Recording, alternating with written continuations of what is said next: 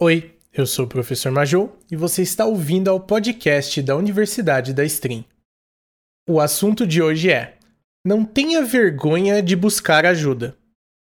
Muita gente vai te falar que para streamar não precisa de nada além de sentar na cadeira e mandar a live começar. Mas a realidade é que as pessoas que precisaram fazer só isso já estão consagradas no mercado há mais de seis anos. Lá atrás, quando as strings eram algo para poucas pessoas com computadores bons e conexões rápidas. Hoje, você pode fazer lives do seu celular e, da mesma forma que o acesso chegou a muito mais pessoas, também existem diversas opções. Imagine que é como se fosse um canal de televisão no começo do acesso à TV.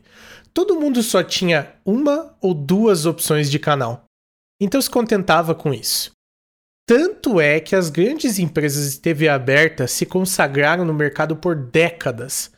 Hoje, com o advento de plataformas que entregam conteúdo através de streaming, você possui milhares de opções para assistir algo, e aquelas que eram as gigantes durante décadas começaram a decair.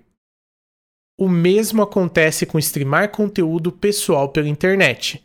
Os gigantes podem até ter ficado gigantes por decorrência de oportunidade, mas quantos não se deixam levar por seus números e realmente continuam melhorando seu conteúdo a ponto de que, mesmo que o espectador tenha uma opção diferente, ele prefira ficar ali?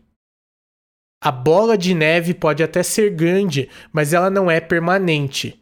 Hoje você pode estar fazendo a sua live despreocupado e amanhã algum sujeito ter alguma ideia genial e acabar saindo na sua frente em meses, só por você ter ficado acomodado. Portanto, não tenha vergonha de buscar ajuda, de tentar melhorar, de se reinventar. Você pode até cometer erros no meio do caminho, mas quem está sempre tentando geralmente tem uma capacidade incrível de melhoria e resistência, e assim não vai acabar virando mais do mesmo. Por hoje é só, pessoal. Eu sou o professor Majou, da Universidade da Stream. Muito obrigado por ouvir esse podcast e eu vejo vocês nas lives.